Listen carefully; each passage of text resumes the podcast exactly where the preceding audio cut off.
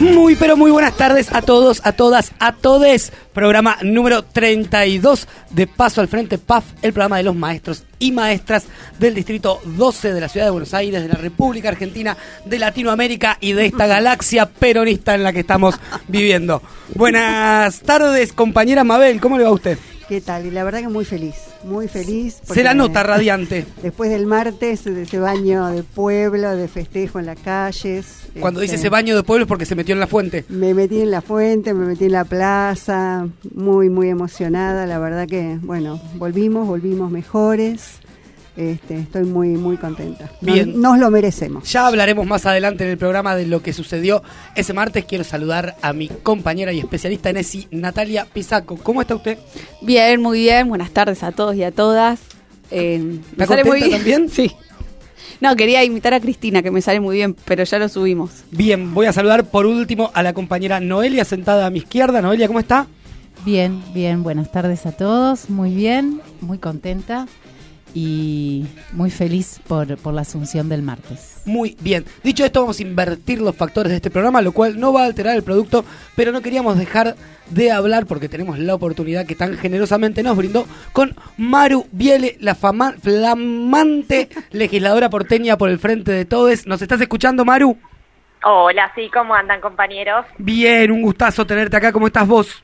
Bien, muy bien. Bueno, me alegro. Estábamos justo arrancando el programa y diciendo que hacía mucho tiempo que no estábamos todos tan contentes acá en el programa Ay, y muchos sí. lo vinculaban con lo que pasó el martes. ¿Vos cómo estás al respecto? Ay, eh, muy emocionada. Yo siempre con la lágrima medio ahí a punto de salir en general, pero creo que esta semana particularmente, ¿no? Lo que vivimos el martes, el hecho de abrazarnos y volver a, a la plaza, no a, a protestar y, y- y no con miedo que nos repriman, sino abrazarnos a celebrar que nuevamente hay un gobierno que, que va a pensar en el pueblo y en las grandes mayorías, me parece que, que, que nos pone a todos muy muy contentos y muy contentas y si bien no se viene una etapa fácil ni sencilla, eh, creo que hay buenos augurios para, para los años que se vienen. Hermoso volver a la plaza con galletitas y mate en la mochila en vez de limón y pañuelos, ¿no?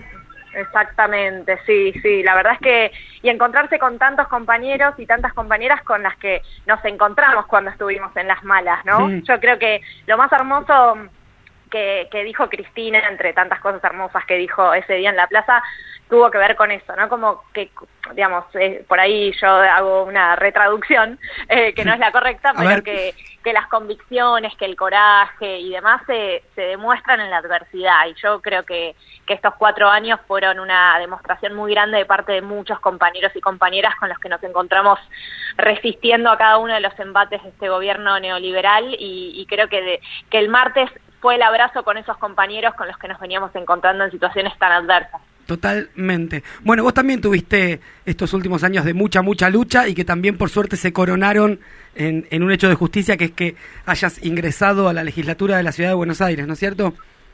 Sí, así es. ¿Qué fue Eh, el miércoles pasado? La... El miércoles pasado fue la jura y el martes pasado fue la jura Martes. y el lunes fue eh, la entrega de- del diploma que ya me, me, me hace legisladora y ya estamos esta semana trabajando acá en, la legislatura y, y ya pensando la agenda de- del año que viene para, para este espacio, que es un espacio hostil, que es un espacio difícil, que es un espacio en, en donde los últimos cuatro años se, se trabajó de una manera muy adversa por parte de, de los bloques opositores, porque al tener el, el gobierno de Horacio Rodríguez Larreta la mayoría agravada, es decir, más de 40 votos, no, no fue un espacio para nada de consenso ni de debate, ¿no? Nosotros decimos que funcionó como una escribanía. Una escribanía. Por suerte eso eh, se revirtió, no como querríamos, porque siguen teniendo 37 legisladores eh, y legisladoras, pero sí que, que por lo menos la composición es, es distinta y va a obligar a que, a que haya un poco más de discusión, que en realidad es el espíritu que tiene que tener eh, el, el órgano legislativo, ¿no? Eso te iba a preguntar, Maru, al respecto de cómo se están conformando los bloques. El Frente de Todes tiene 17 legisladores ahora. Así es. 11 que ingresaron. Así es, 17 legisladores y hay algo que, no es menor, que si bien electoralmente ah, se había conformado el bloque del Frente de Todos, nosotros veníamos como, como espacios políticos de tener dos bloques distintos en la legislatura, el PJ y Unidad Ciudadana, y me parece que el salto de, esta etapa, que, responde también a las necesidades de, la etapa, de, que la unidad no tiene que ser solo en términos electorales, sino que tiene que ser una unidad que se consolide 17 legisladores en, la ciudad de Buenos Aires. La pregunta que, yo te hago es, ¿cómo se construye entonces desde adentro de la legislatura para poder eh, enfrentar, sacar proyectos o, trabar proyectos cuando sea necesario a este bloque eh, tan numeroso que sigue conservando la gestión de Cambiemos? Bueno, yo creo que la, la, herramienta más importante para ese construir desde adentro de la legislatura es el afuera de la legislatura, ¿no? Me hmm. parece que tenemos que poder establecer un puente, eh, un canal, un vínculo constante entre los conflictos que atraviesa la ciudad de Buenos Aires y quienes ocupamos eh, la responsabilidad de llevar adelante proyectos que de alguna manera puedan resolver esos conflictos que tiene la ciudad de Buenos Aires. Creo que esa va a ser una de las herramientas más importantes. De hecho, el ejemplo de la ley de residentes y concurrentes de los hospitales eh, fue, fue el claro ejemplo de, que la única manera de que ellos vayan para atrás, ¿no? de, que, de que vamos juntos, retroceda en alguna medida que va en contra del pueblo, es con el pueblo en la calle, es con el pueblo movilizado. Me parece que, que mm, para mí fue muy auspicioso y para todos y todas las que nos sumamos ahora fue muy auspicioso que, que lo primero que haya sucedido fue que hayan tenido que votar, eh, vetar una ley que habían eh, sancionado una semana antes.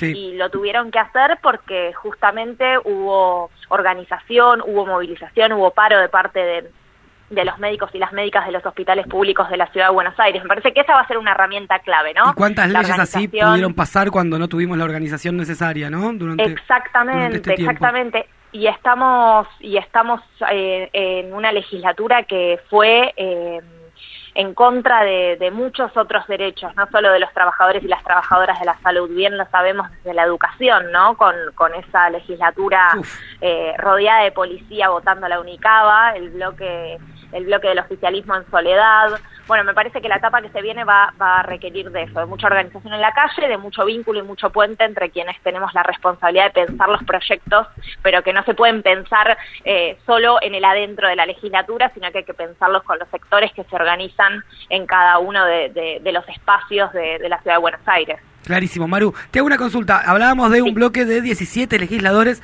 pero quienes te seguimos en redes, eh, estamos viendo de que también perteneces a un bloque a lo mejor eh, más chiquitito, eh, de tres personas, Ajá. con Ofe y con Luca. con Lu. ¿No? Sí. Hay como una, una cuestión vincular, a lo mejor muy cercana entre ustedes tres, porque están coincidiendo en muchas, muchas, muchos eventos, muchas actividades, muchos reclamos. Se las ve a las tres acompañando. Así es. A la par. La verdad es que me parece que eso también tiene que ver con, con las compañeras, venimos laburando juntas muchas cosas en la campaña, nos interesan los mismos temas, nos angustian las mismas problemáticas, no solo a nosotras, sino a todo el bloque, pero me parece que incluso en términos generacionales, más allá de que OFE es demasiado joven. sí, sí, sí. Incluso en términos generacionales me parece que logramos eh, congeniar muy bien y, creo que también eso tiene que ver con cómo entendemos eh, la construcción política desde el feminismo, ¿no? Eh, de, esto que vos decís, de quizás entender que, que no somos nominalidades y que las meras individualidades de cada una de nosotras es muy difícil que, que lleven un conflicto a buen puerto pero que la suma de, de, las partes, que la suma de cada una de nosotras, de saber que que en realidad representamos a distintos colectivos y a distintas organizaciones, pero que en definitiva eh, nos une la misma lucha, me parece que, que, habla de una manera de hacer política desde el feminismo, ¿no? que, que, construye puentes y teje y, articula de manera mucho más fuerte y sabemos que ahí está la potencia. Totalmente, volvimos mujeres, como dijo el presidente. Qué lindo que es este Alberto. Maru, la última y ya un poquito más, más chusma e infidente la pregunta que te hacemos. Hace 10 días que ya sos legisladora. Sí. ¿Cómo te llevas con la vida de la legisladora? Eh, bien. Tengo preguntas así medias, medias tontas, pero que te las queremos hacer, porque realmente no. lo sabemos. ¿Vos llegás y te dan una oficina? Exacto. ¿Hay una oficina del recinto que es tuya? ¿Solo una? Eh, sí, sí, sí. En mi caso solo una. Hay otros que tienen anexos y demás, pero en mi caso tengo una sola oficina, que es una oficina que yo quería, que es eh, la oficina de Paula Penaca, que es que era legisladora y asumió ahora como diputada nacional. Yo quería esta oficina porque en, en esta oficina hemos debatido largamente proyectos que, que tienen que ver con la urbanización de los barrios y demás. Entonces, simbólicamente, más allá de que no es de las más hermosas y demás, eh, simbólicamente para nosotros representaba mucho, nos sentíamos como, como en casa. Entonces, insistí, insistí, insistí, me dieron esta oficina que es la que quería, así que estamos recontentos y con cajas y muebles y cosas y tratando de, de aprovechar este mes que se viene, que va a ser más tranquilo porque no hay sesiones, pero que vamos a seguir trabajando como para, como para acomodarnos. Y la verdad es que no me acostumbro mucho de que la gente me presente como legisladora, pero porque fundamentalmente yo creo que a nosotros nos, nos, nos referencian, nos sentimos más cómodos con otros atributos, ¿no? Que, que tienen que ver con la militancia, digamos. Entonces, eh, es raro, es raro cuando te, cu- cuando, cuando te presentan como legisladora. Pero Hoy, bueno. Maru, cuando nosotros compartíamos eh, el programa y que ibas a estar vos, tenemos muchas oyentas del Dora Costa y, Sí. y llegaron muchos mensajes eh, hablando bien, muy, muy bien de vos, todas esas, esas estudiantas. Eh.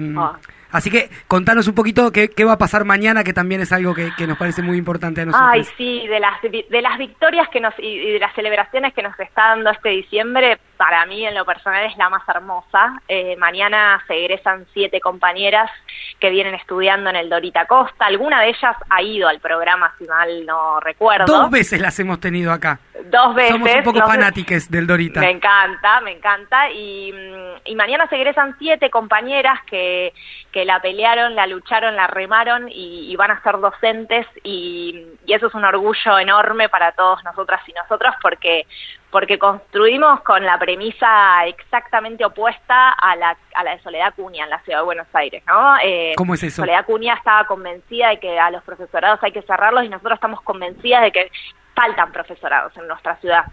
Y en base a esa premisa fue que creamos este, esta hermosa institución que nos desborda y ya es, es algo que creció al punto que no imaginábamos cuando la pensábamos, pero que, que nos llena de felicidad y que puede eh, garantizar un derecho que, que debería ser garantizado por el gobierno de la Ciudad de Buenos Aires, pero cuando el gobierno de la ciudad no garantiza, ahí también están las organizaciones para para pelear, para disputar y para ampliar el sentido de lo público. Me parece que el Dorita surge con esa premisa, ¿no? Con, con que la educación pública es educación pública y popular y que entonces ahí tenemos que estar las organizaciones poniendo el cuerpo y la organización para que eh, los vecinos y las vecinas de la 31 puedan eh, ser maestros y maestras y poder estudiar en su barrio. Hermoso, Maru. Ahí vamos a estar desde PAF mañana haciendo la cobertura, que nos comprometimos con las egresadas que íbamos a ir. Qué Así que ya lo lindo. tenemos agendado, vamos a estar transmitiendo también para nuestro Qué programa lindo. lo que suceda ahí mañana. Nosotros desde acá te agradecemos muchísimo que te hayas tomado el, el ratito para poder hablar con nosotros. Sabemos que la agenda está cada vez más apretada, así que nada. No, y muchas gracias, muchas Felicitarte y gracias a saber que eh, la confianza de, de un montón de porteños y de porteñas está, está puesta eh, en vos, en ese bloque, y desde acá les acompañamos. Bueno, muchísimas gracias y ya le dije a, a Lili que eh, el año que viene, si les parece, me voy a tomar unos mates y hacemos una charla más, más extensa desde ahí. Por favor, ¿Eh? será, un placer, Maru. Bueno, muchas gracias compañeros. Dale, beso gigante. Un abrazo enorme. Chau, chau. Pasaba entonces Maru Bieli, legisladora porteña. Qué lujo, ¿eh? Bárbara, impresionante, Eh, la verdad. Sí, sí, gran, gran compañera y aparte, eh, ay, no le preguntamos en qué comisiones iba a estar porque Mm. todavía no están definidas, así que mejor no preguntárselas. Bueno, Ojalá que le toque estar en la, de, en la de educación porque es una compañera que acompaña siempre todas las causas educativas, ha estado en la ORT, ahora con el reciente conflicto con los profes, nos la hemos cruzado en el Isauro, siempre que hay alguna causa vinculada a la escuela pública, ella está, así que un lujo tenerla en nuestro Esperemos que programa. sea un signo de la nueva legislatura que, que se viene. Muy bien, dicho esto, y mientras seguimos esperando a la camarada Morena que está por llegar, ella, porque les cuento una cosita, ¿vieron que ya no tenemos más eh, consigna musical? Se acabó No, esa Sí, época. todo muy Ya diciembre. terminó el Todo año. muy diciembre, hay cosas que soltamos. ¿Y qué decidimos entonces? Que estos últimos dos programas, este y el programa que viene, eh, íbamos a elegir nosotros las canciones. Cada uno iba a elegir la canción que quería. Esta la, la eligió nuestra camarada. Va a sonar Antipatriarca de Ana Tijoux.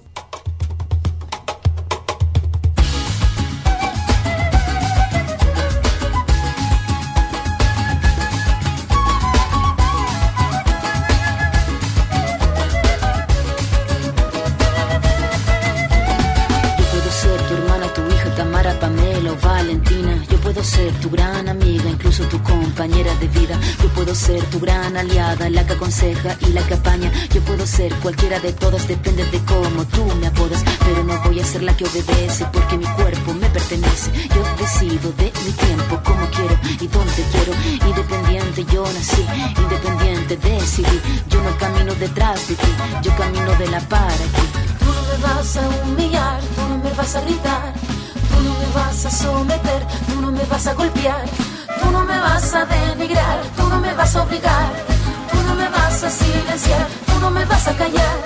No sumisa ni obediente, mujer fuerte, insurgente, independiente y valiente, romper la cadena de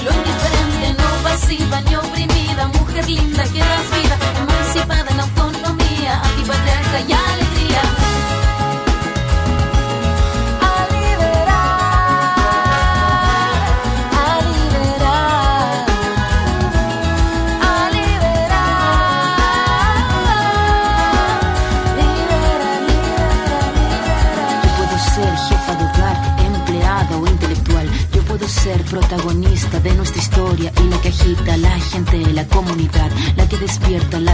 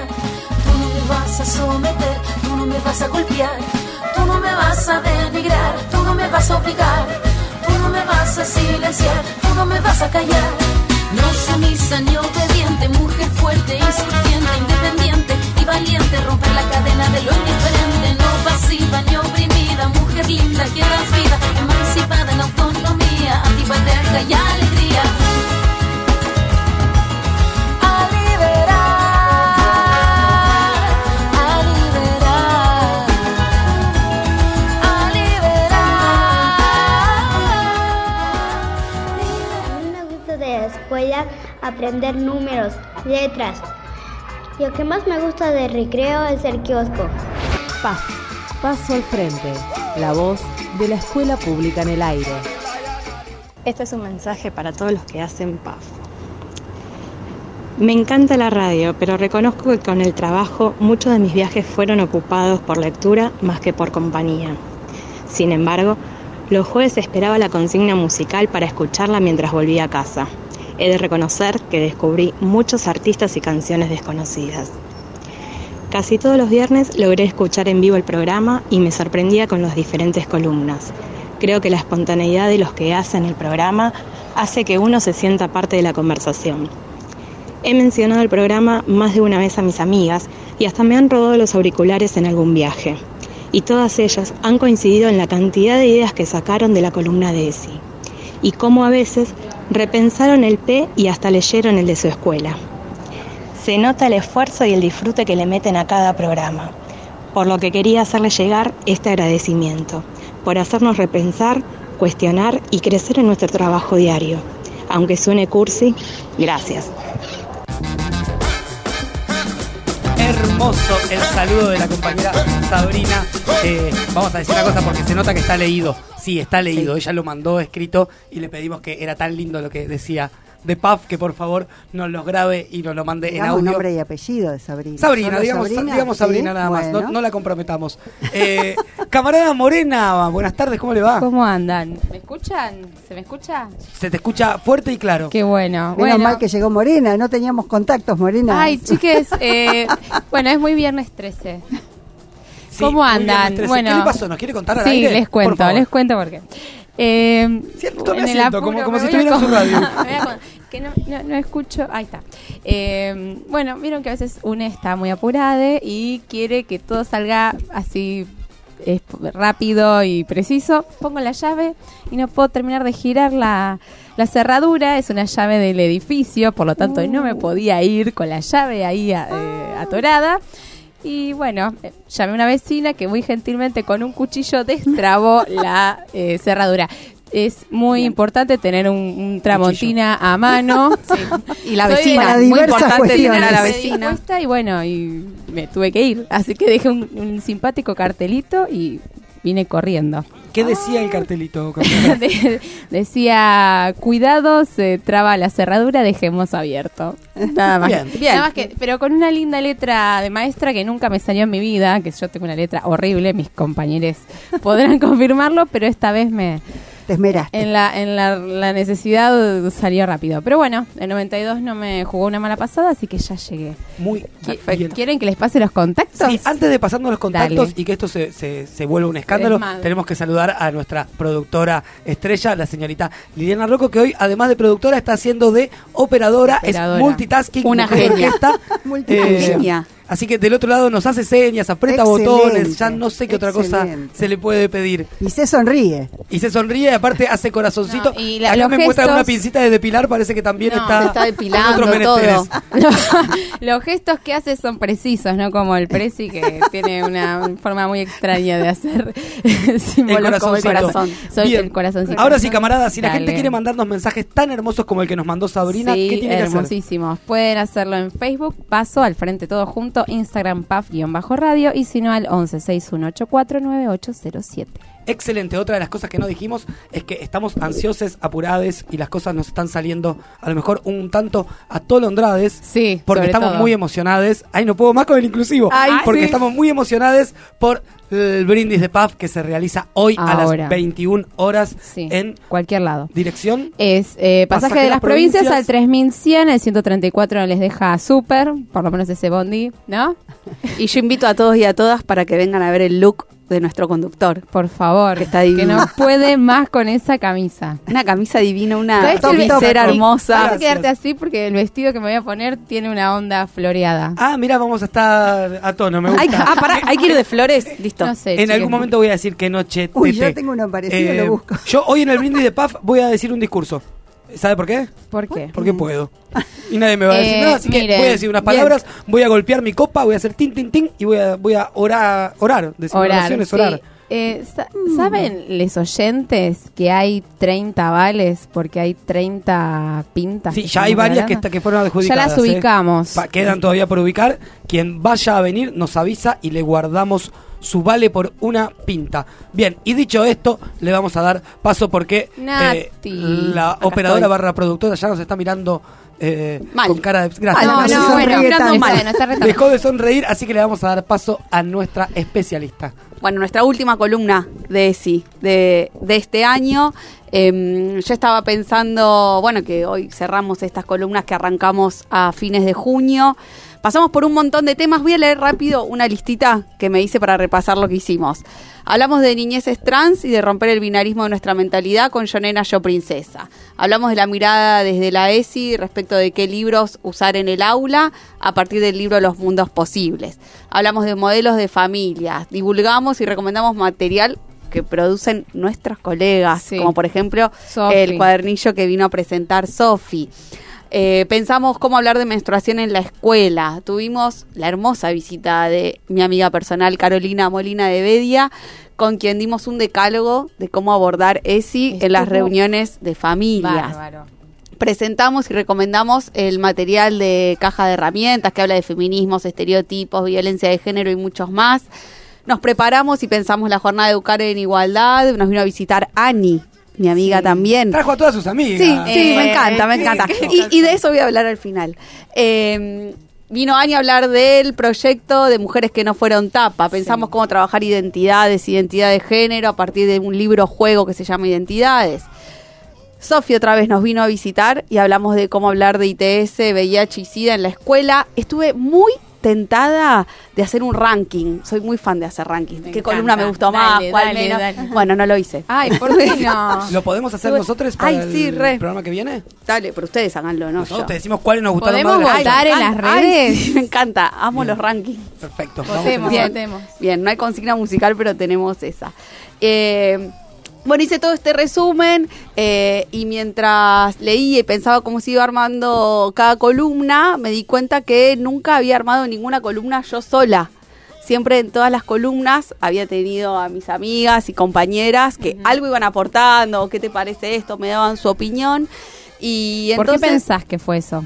bueno, me pienso que no hay forma de llevar adelante la ESI si no es en red. Entonces, eh, esto me llevó a recordar eh, una anécdota que tiene que ver con el libro Yo Nena, Yo Princesa, que fue el primero que yo recomendé acá. Año 2014, una compañera y amiga mía también, Natalia Bengochea, eh, me estaba contando que en primer grado estaban, em, les habían pasado a los chicos y a las chicas un video de Luana. ¿No? Esta niña que consiguió eh, cambiar, sí, una niña trans que consiguió eh, cambiar su, adecuar su DNI. Bueno, y ella me estaba contando de las quejas que le llegaban de las familias. A lo cual eh, yo le dije, bueno, en realidad, Nati, quizás tienen razón, capaz es medio mucho pasarles ese material a chicos y chicas en primer grado.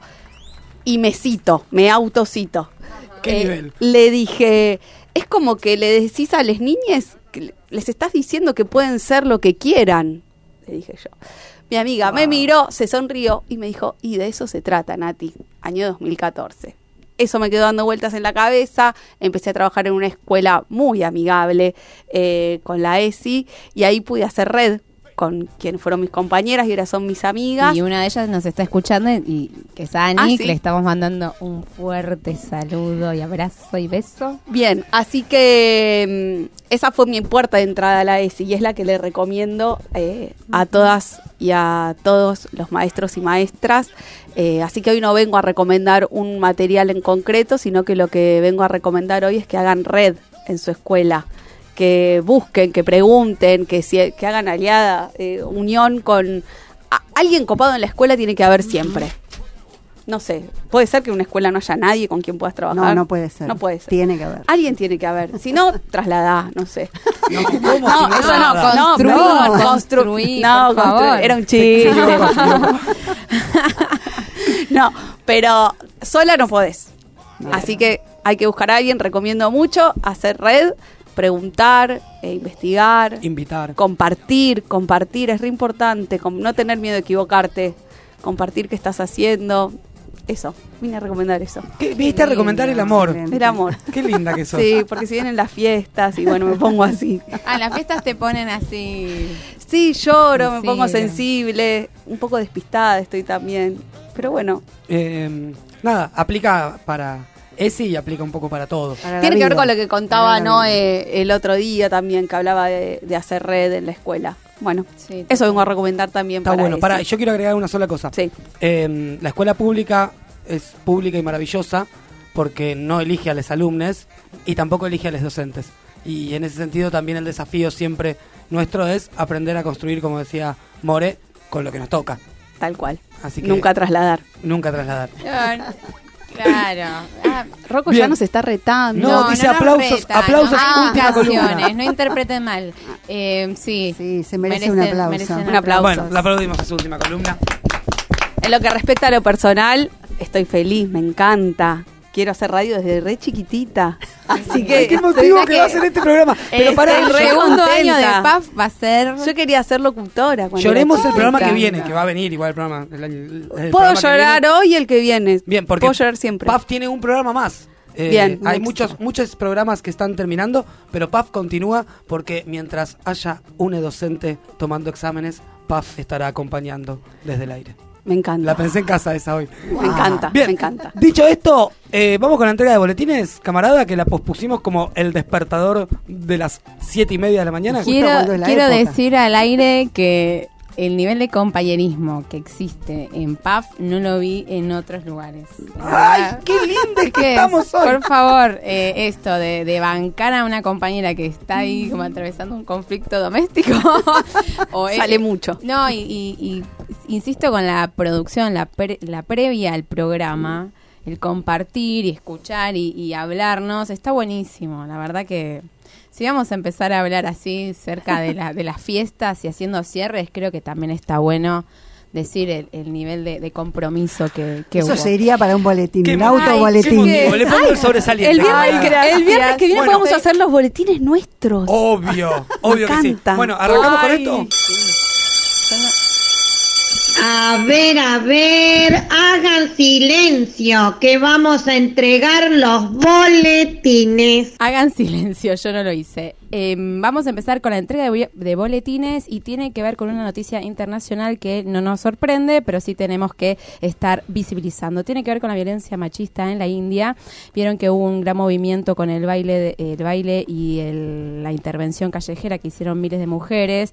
Eh, no importa con qué te vestís y cómo, cómo andás en la calle, vos sos el violador y tenía que ver con eso. Hay compañeras, mujeres de la India que estaban en medio de las manifestaciones y una de ellas eh, yendo a, conf- a- a confirmar quién había sido su mm, abusador fue quemada. Fue quemada, 23 años, esta joven mujer que vivió violencia machista. Se dice que la India es uno de los peores países para vivir si sos mujer, niñe o no sos un género varón cis.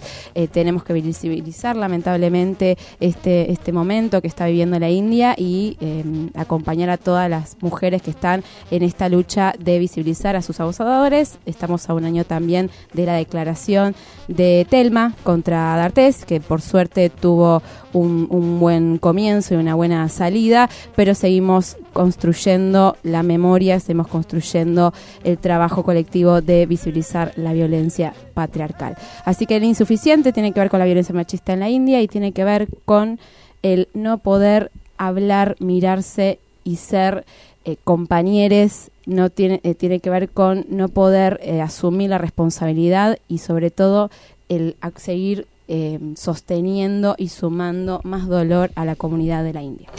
¡Ay, pero qué vergüenza, qué vergüenza! ¡Tiene insuficiente! Muy bien dicho eso, me toca poner a mí el regular y el regular tiene que ver con una noticia que nos sorprendió, imagino a todos. Hoy a la mañana, cuando me desperté, vi las fotos de el señor presidente Alberto Fernández tomando examen en la Facultad de Derecho. Lo vieron, obviamente, Sí. nos, nos dio, como todo en este país, una hermosa catarata de, De memes. memes. Así que yo esta semana no quería dejarlo pasar. Este regular tiene que ser para ellos. ¿De quiénes estoy hablando? De los estudiantes y las estudiantas de Teoría General del Delito y Sistema Penal del aula 235 que se les ocurrió rendir un final hoy miércoles a las 11 de la mañana. Chiques, el señor acaba de ser electo presidente y ustedes se anotan en la mesa de examen. Se podrían anotar en febrero. Dejen tranquilo al presidente. El regular de esta semana es para ustedes. Tiene que forzarse más. Lleva un regular. Y algo que generó el presidente y no solamente el nuevo gobierno, eh, sino en la en consonancia con las políticas internacionales y latinoamericanas, tiene que ver con nuestro canciller Federico Solá, que eh, se sumó a la eh, el recibimiento de Evo Morales. Felipe. Yo cambié los nombres. Felipe Sola, gracias, Mabel. Es Felipe Eh, Federico, es segundo nombre. Ah, ok. Sí. F, yo estoy con F, Federico Fernández. tan informado, Tantas More, F le que- querés poner a todo. Perdonen, eh, tiene que ver con, con esto. Eh, le estamos dando asilo a Evo Morales, a García Linera, que estaban hacía un mes en México, habían solicitado refugio, eh, un acompañamiento político internacional, porque peligraba su, em, su vida, básicamente. Lo que, ¿por qué tiene esta nota el bueno Evo Morales? Porque se comprometió a no salir en las redes, a no opinar de política. ¿Y qué hizo el muchacho? Ya menos de 24 horas de estar en el país, empezó a tuitear.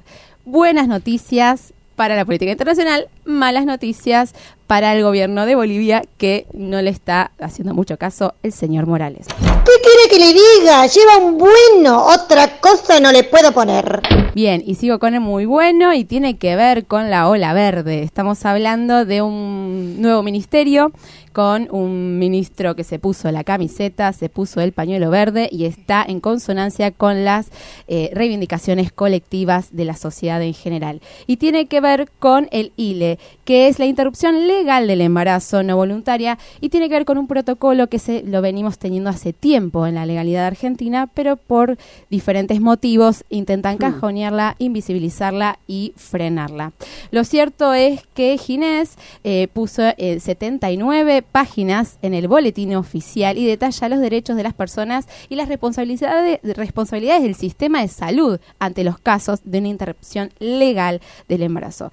Seguimos eh, exigiendo un protocolo y un seguimiento para la voluntad de quienes gestan y desean interrumpir su embarazo y ponemos un muy bueno al Ministerio Verde.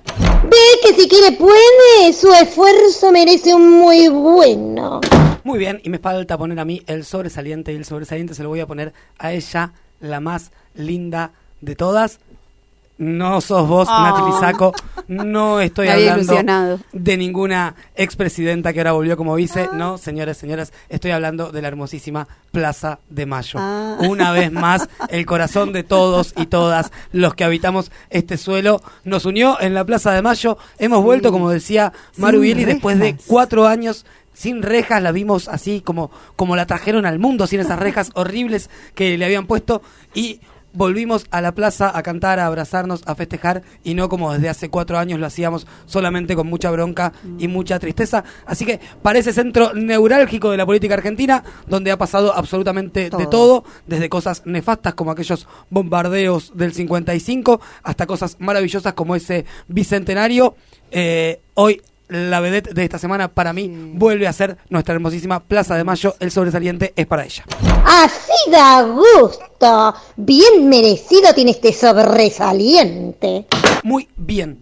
Bueno, hicimos la entrega de boletines. Es la anteúltima entrega de boletines. Todo me pone triste. Todo, todo emoción, todo me emoción. emociona y todo me pone El triste. viernes lloramos todos. Eh, bueno, ¿que alguien quiere decir algo más de los boletines? No sé. ¿Soy el único que quiere que Evo haga un gobierno en el exilio desde el barrio de Liniers? Es- Creo que ya hay un, un buen búnker ahí para, para prestarle Sí, es- asilo. Es, es compleja la situación. Sí, me encanta que sea así, que tuitee. O sea, bueno, que Es un gran tuitero Me aparte. encanta. Evo, gran tuitero. Yo lo sigo a Evo, tuitea muy bien. ¿Se acuerdan que hace un mes más o menos cuando pasó todo esto? El y él- 19 de y octubre él fue hacia fue- México. Acá decíamos cómo puede ser que Evo no esté en la Argentina si era el país al cual naturalmente tenía que venir por historia, por hermandad, por cantidad de bolivianos y bolivianas. Había que esperar al acá. 10. Había que esperar a que volvamos para traerlo también a Evo. Bien, ¿Qué camarada- consume Rocco? No sé, se está poniendo, se está poniendo unas gotitas medias raras. Eh, a flores de Bach. Bien. Bueno, habría que decirlo, no sé, pero ya está. Bien, están buenas las flores de, de Bach. Bien, pegan, dice. Yo creo que voy a tener que ir a algún médico. Ahora hacemos un carioca de flores de Bach mientras escuchamos Bien. el tema, camarada. Perfecto. Bueno, en, esta- en estos últimos programas decidimos eh, pensar algunas algunas canciones que nos gusten o representen o básicamente querramos compartirlo. Pues yo tengo ganas de compartir esto estas canciones. Sé que antes de que yo viniera eh, pasó Antipatriarca de Ana Tijoux y también elegí Soy de Miss Bolivia y Liliana Guerrero. Guerrero, Herrero, ay chicas, estoy, yo invento, soy una tirafruta. Guerrero. No, no, no, y han pasado otras, pero ya están editadas. Em, quiero compartir esta parte que dice, soy de casa pequeña, familia laburante, mi madre una guerrera, abuelos inmigrantes, de vida dura, años de dictadura, infancia heavy de marcas que aún perduran. Creo que estas frases nos pueden representar a muchos de muchas maneras. Creo que está buenísimo escucharlo y quería compartirla con ustedes.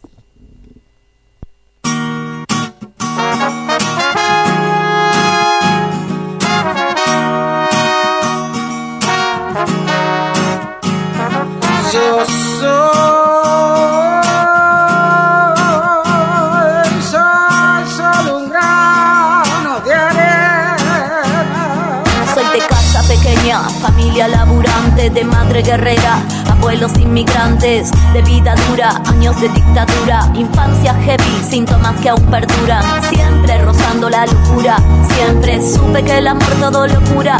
Ellos querían una niña casta y pura y salió animal, única, lúdica, música y pensante. Vivo la vida cada instante, soy el ovario parlante. Dice que soy rara, me gusta estar sola. No tengo marido, tengo amantes. Soy lo que parió mi vieja, soy lo que yo inventé. Soy cada lágrima que derramé. Soy cada compás de este tema. Soy la que suena cuando vos querés. Yo soy.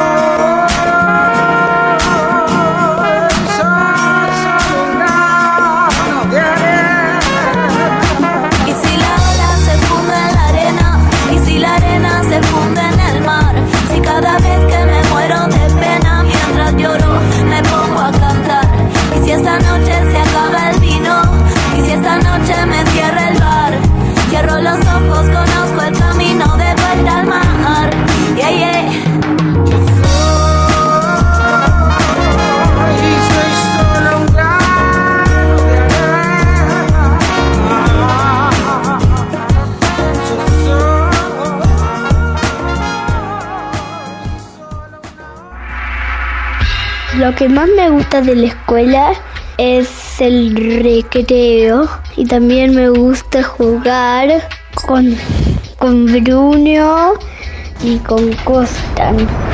PAF. Paso al frente. La voz de la escuela pública en el aire. Hola, querido programa PAF. Soy Paula de Aula Vereda. Hola, queridas profes, queridas maestres. En este año que se termina quería dejarles un besazo inmenso eh, a ustedes, al programa, en, en esta nueva era que arranca, que estamos muy cansados todos, que no podemos más, pero muy felices de, todo lo que se viene, de, de hasta dónde llegamos. Y bueno, para celebrar este fin de año quería invitarles a todos, desde el programa y a los oyentes, al Festival Ciudad en Pie que hacemos este sábado en el Centro Cultural La Casa de Teresa, esquina Cuña de Figueroa y Humahuaca, es a la vuelta de Medrano y Corrientes. Arrancamos eh, a las 6 de la tarde con juegos para niñas, con una banda también infantil, va a haber feria autogestiva y a las 8 arranca la música y no para toda la noche. Así que vayan acercándose cuando quieran a bailar, a celebrar que, que llegamos hasta acá, a este fin de año tan lindo eh, con, tantas esperanzas y expectativas de lo que se viene el año que viene. Va a haber esto, barra popular, un montón de cumbia, un montón de teatro, de danza, un poco de todo en la calle gratis para compartir la, alegría, para compartir el festejo, eh, que la calle es nuestra y que, y que volvemos a ser protagonistas de, esta historia, que resistimos y, y por mucho más cultura y educación popular eh, para todes y hecha también por todes. Así que bueno, les esperábamos este sábado en la casa de Teresa a partir de las 5 o 6 de la tarde cuando se quieran acercar en el Festival Ciudad en Pie. Pueden buscar bien la grilla y, y súmense, vengan a, a festejar este, este fin de año con todos en la calle. Hermoso el saludo de Paula. ¿Se acuerdan? Paula estuvo acá ahora un mes y medio. Paula Yabel, que Sí, vino con con Antonella Anto. Bianco de Aula Vereda. Nos invitan, repito entonces, al Festival Callejero Ciudad en Pie. Mañana, sábado 14 de diciembre, arranca 18 horas con los hippies voladores. Después Murga unas cuantas. El violinista del amor y los pibes que miraban. Dura Tierra, acá fundó. Esta me parece, camarada, a usted que baila le va a gustar. Twerk, lesbiano, ópera queer. Para hacer un poco de Bien twerking.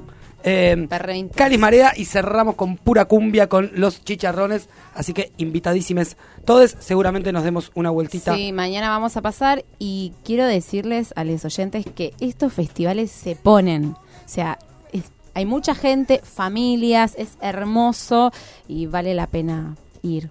Buenísimo. Bien. Dicho esto, camaradas, si nos quieren mandar algún otro saludito de Sí, esta índole, nos ya a esta altura Colo- siempre decíamos si nos quieren mandar críticas. Chiques, ya al No, último no, programa no, para no, críticas es tarde. No, no, si te gustó, te gustó. Si no te gustó, Está, No, se hace lo que puede. sí, lo siento mucho. Bueno, ¿a dónde nos tienen que escribir, camarada? Nos tienen que escribir a paso al frente, al frente todo junto en Instagram paf-radio y al 11 6184 9807.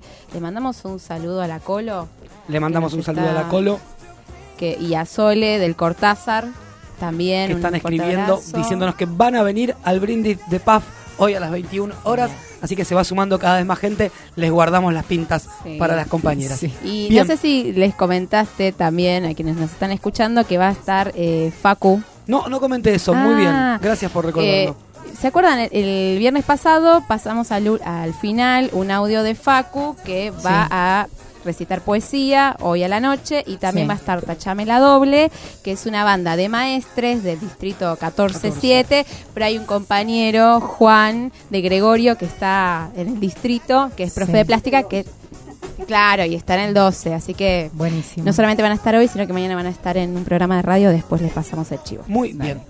Dicho esto y pasados los anuncios parroquiales, ahora sí vamos a presentar a la invitada de lujo que tenemos en el piso. Es uno de los últimos lujos que nos vamos a dar con esta intención de también acercar a los maestres que, que nos escuchan eh, voces de gente que está pensando la educación. Nosotros tenemos ahora en el piso con nosotros a Carolina Escabino, que es coordinadora académica de la maestría en formación docente de la UNIPE, entre muchísimas otras cosas que estuvimos googleando que es Carolina. Sí, un Hola, lujo Caro. que nos trae Noé, Hola, ¿qué que tal? estuvo ahí. ¿Cómo estás? Muchísimas gracias por la invitación. Es un gusto poder compartir eh, el espacio acá y también con los compañeros y compañeras que nos están escuchando y que diariamente hacen su trabajo en la docencia. Así que eh, un gusto de compartir con ustedes este momento. Para nosotros es un placer también poder llevar tu voz a- al resto de los compañeros que nos escuchan. Primera pregunta obligada, porque hay mucha gente que a lo mejor no lo sabe, ¿qué es la UNIPE? Ah, se- en las siglas es Universidad Pedagógica, ahora nacional. La Universidad Pedagógica fue una iniciativa de Puigroya hace mucho tiempo que surgió, fue una universidad mm, pedagógica provincial, tenía Sí. un proyecto Mm. de poder extenderse a una formación de posgrado para eh, los docentes en busca de responder eh, procesos de, de formación que surjan desde las propias prácticas.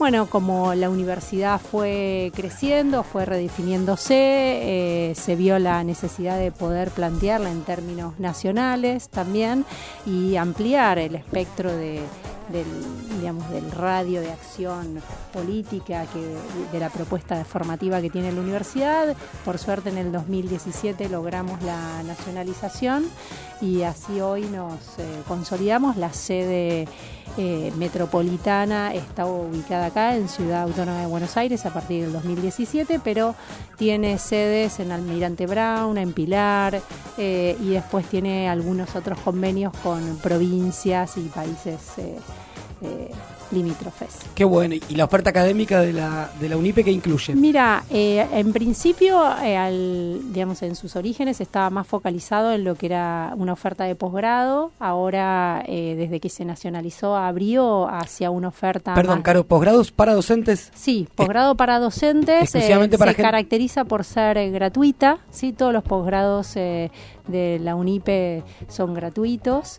Eh, tenés especializaciones, en su momento eh, hubo diplomaturas, eh, por ejemplo, actualmente está la maestría en formación docente que fue antes cuando era Universidad Pedagógica Provincial, era una diplomatura y después en el 2016 justo con la transición se transformó en maestría en formación docente y este año recientemente tenemos una maestría en políticas educativas que está bajo la dirección de Alejandra Virgin. Eh, y nuestra maestría de formación docente está bajo la dirección de José Antonio Castorina. ¿Qué nombres? Eh, sí. Todo un Dream Team. Sí, sí, no, tiene buenos perfiles. eh, UNIPE ha pensado una propuesta de equipos docentes que pudieran eh, llegar a los docentes en ejercicio y revisar con personal que ya tenga colegas que ya tengan alta trayectoria en el campo y poder generarlos ahí y reunirlos para poder dialogar sobre los diferentes temas y pensar las prácticas. Caro, ¿y no tiene carreras de grado la UNIPE? Tiene más recientemente carreras de grado, licenciatura, de licenciatura en educación primaria, eh, tiene mm, en historia eh, y tiene algún profesorado en educación eh, primaria también. Eh, si quieren ver como el- la oferta actual, que está abierta la inscripción hasta el 16 de, de diciembre es www.unipe.edu.ar. Ahí van a poder conocer la oferta que está hoy por hoy disponible. Buenísimo. Eh, y hablemos un poco de esta maestría sí. en formación docente de la que vos sos coordinadora académica, ¿no es cierto? Sí, sí, sí. Eh, la maestría, bueno, como les decía, tiene una ventaja que es, por un lado, es gratuita. Eso es toda una apuesta política por parte de la universidad y a su vez es una maestría de corte profesional que también es, lo hace como muy interesante. Ustedes saben que hay dos tipos de maestrías. Puede haber maestrías académicas que generalmente es para formar perfiles investigadores docentes o con fuerte trayectoria en investigación o que hagan trabajos o se especialicen en aspectos de investigación. Esas maestrías generalmente son muy exigentes desde el punto de vista de el dominio de la metodología y el tipo de elaboración de tesis. Y después están las maestrías profesionales que lo que buscan es poder perfeccionar al eh, profesional que está en ejercicio en una temática específica o en determinados eh, temas interdisciplinarios eh, que mejoren sus prácticas al servicio de la comunidad. Bueno, la maestría nuestra es una maestría de corte profesional, es de corte cerrada, se inicia y hay dos años de duración y después tenés un trabajo final que es una tesis que básicamente está orientada al análisis de las prácticas docentes. Eh, la propuesta que nosotros tenemos es eh, abrir un espacio formativo de revisión de las propias prácticas de los docentes. Creemos en, desde la comisión académica que conforma la maestría que los docentes en ejercicio tienen muchos eh, saberes que hay que revalorizarlos. Queremos saldar y es- estamos intentando trabajar en eso, en ese hiato que se genera entre procesos de conceptualización teórico y el ejercicio de la práctica como si fuesen meros aplicadores técnicos y justamente nosotros eh, discutimos todo ese proceso, queremos que tiene que haber un entramado de construcción conceptual en, en- en la revisión de las propias prácticas y la maestría, perdóname, la maestría tiene una propuesta de trabajo que va en esa línea. Eso te iba a preguntar, Caro. em, ¿Qué tipo de conocimiento construyen los maestros y, las maestras? Bien, eh, nosotros tenemos como una línea de trabajo que viene del campo de mm, lo que se llama la didáctica profesional, que tiene una eh, tradición eh, francesa, eh, que es como un, un mix entre lo que vendría a ser psicología del desarrollo, es decir, la- las situaciones de aprendizaje Mm. en sujetos adultos. Eh, ahí tenés antecedentes como grandes tradiciones Piaget y Vygotsky como referencias. Después tenés eh, la psicología ergonómica, que es psicología del trabajo, Dave Club, que es una clínica de la actividad, que es un tipo de trabajo específico, que es una dinámica de discusión de las prácticas y ver in situ eh, eh, cómo uno lleva a cabo su propuesta formativa. Para eso se hacen registros videofilmados y después se piensa en relación a lo que ahí sucedió. Y en la otra pata importante eh, son los aportes de las didácticas específicas. La maestría nuestra eh, está en un diálogo respecto de todo lo que son la mirada mucho más generalista y los aportes de la pedagogía, pero también revalorizando eh, los aportes de las didácticas específicas, que no podemos perder eh, de vista a la hora de pensar las prácticas docentes la función de la transmisión de los objetos de enseñanza. Entonces, cómo esos objetos nos pueden direccionar para el trabajo con la diversidad, para el trabajo con las exigencias institucionales, para el trabajo con los tiempos que tenemos pautados en nuestra vida cotidiana y a veces tenemos que tomar decisiones respecto de qué recortar o cómo adecuar determinados contenidos si tenemos sujetos integrados o no y, y cómo manejar la complejidad de nuestra propia práctica. Entonces, lo que proponemos es generar un espacio para hacer crecer esas eh, experiencias. Claro, y hay como cierta línea, nosotros venimos marcando y venimos conversando, lo hablamos con Manuel Becerra hace, hace un tiempo también, de que hay una tendencia de que el docente de grado o el docente de sala, digamos, eh, inclusive también los docentes de media pasa a lo mejor un poco en menos medida, a medida que se van profesionalizando, hay una tendencia a que dejen el aula o la sala. Y en realidad eso en algún punto es contraproducente, porque lo que nosotros necesitamos son docentes capacitados en las aulas y en las salas. Eh, en ese sentido, el perfil del egresado de, de- de la maestría ¿Es un maestro que va a dejar el grado? ¿Es un- No, es interesante lo que planteas. Te diría que eso no solo pasa en el nivel, eh, podríamos decir inicial, eh, pero principalmente en primario, Mm. en secundario y en nivel superior también. En las universidades también pasa eh, que quizás muchas veces hay migraciones de gente muy experta a no trabajar con la masividad en, Claro. en- en, en profesorados o en, en clases muy masivas. Nosotros esperamos eh, que los sujetos que egresen de la maestría sigan permaneciendo en sus puestos de trabajo. Principalmente estamos orientados a lo que es la formación de formadores, ¿sí? Uno de los criterios para ingreso a la maestría es ser formador de formadores, porque además de pensar en el análisis de las prácticas, lo que buscamos es revisar dispositivos de, forma- de formación en alternancia, o sea, pensar cuáles son eh, tanto en las instancias de formación inicial, de formación docente, eh, cómo trabajar esa típica clase de residencias o de prácticas, cómo implementarlas a lo largo de los planes de estudio, de manera tal de evitar ese salto muy común que aparece en, el ejercicio profesional de tener una formación teórica y después entrar al aula y decir, a mí no me prepararon para esto. Entonces, eh, lo que buscamos es que la experiencia eh, de los eh, colegas sea que enriquezca su propia práctica, ¿no? que crezcan hacia otros espacios, digamos, sino que sigan trabajando en los lugares y puedan hacer crecer sus propios lugares para poder nutrirse en, en lo que es el conocimiento y el desarrollo de la complejidad que implica el trabajo docente. ¿sí? Claro, nosotros eh, durante el año estuvimos siguiendo de cerca las reivindicaciones de la comunidad educativa frente a la UNICABA. Entendemos que hay una necesidad de, generar estos espacios de formación y, seguir la capacitación en ejercicio. Queremos saber tu opinión sobre la UNICABA y por qué la UNICABA no sería la mejor herramienta formativa.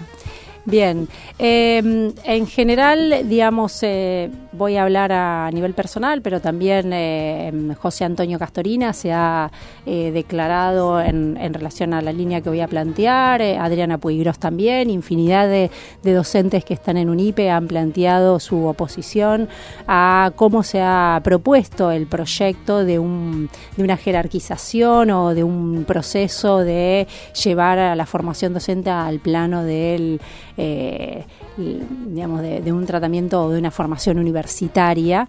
Eh, nosotros consideramos que la trayectoria que tienen los institutos de formación docente es sumamente valiosa. De hecho, desde la maestría en formación docente buscamos establecer diálogos con ellos para poder eh, enriquecernos y generar espacios de construcción de conocimiento conjunto. Son, ustedes ya saben, quizás ya vino, me comentaron la otra vez que tiempo atrás vino Pinó y les habrá hablado también de, la historia del sistema, digamos, de formación docente. Eh, son eh, equipos docentes de- muy altamente calificados que empezaron a generar también espacios de, producción en investigación, que tienen alta experiencia respecto de, las problemáticas que hacen al, al formar un docente y nosotros consideramos que eh, es necesario cuidar esos espacios, hacerlos crecer y en todo caso que participen ellos respecto de la construcción hacia otro espacio formativo si es que se considera en, en términos colectivos dicho crecimiento. Sintetizando un poco, digamos, no está mal la idea de pensar en una instancia universitaria en la formación docente, pero eso no tiene que excluir a la formación propia de, de- de las, de los profesorados, digo, como instituciones con una historia y una valía que les es propia, ¿no? Exactamente, sí, totalmente, porque además eh, que dentro de los propios profesorados esté la discusión de universidad, eh, queremos eh, tender o querer ir hacia la universidad, bueno, es una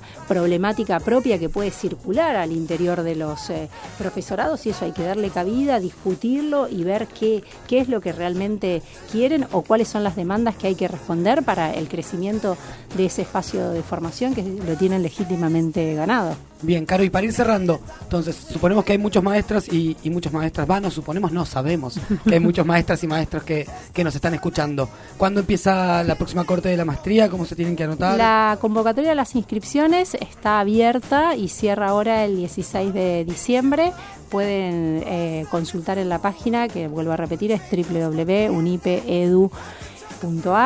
eh, y si no pueden escribir también a maestría en formación docente arroba unipe.edu.ar donde les voy a poder eh, plantear algunas inquietudes que tengan sobre los planes de estudio. Bien. Quizás, sí, para cerrar, eh, la maestría es de mm, se cursa cada 15 días, los días eh, viernes de 17.30 a 21.30 y los sábados 18, de 9 a 18 horas. Bien, y después tienen plataforma virtual, digamos, ahí. Y hay aulas virtuales, sí, hay aulas virtuales, todos los seminarios que se cursan tienen aulas virtuales como para complementar el trabajo presencial. Bien, Caro, y ya tienen egresades que ya Tenemos tres egresades? tesis, mira, eso es algo valioso de la universidad. Eh, empezó la primera corte, la tenemos en el 2016, después se abrió en el 2018, en el 2019, eh, el 2020 será la tercera corte y ya tenemos tres tesis presentadas, una de la corte 2016 y dos tesis del 2018, que estamos esperando los dictámenes, así que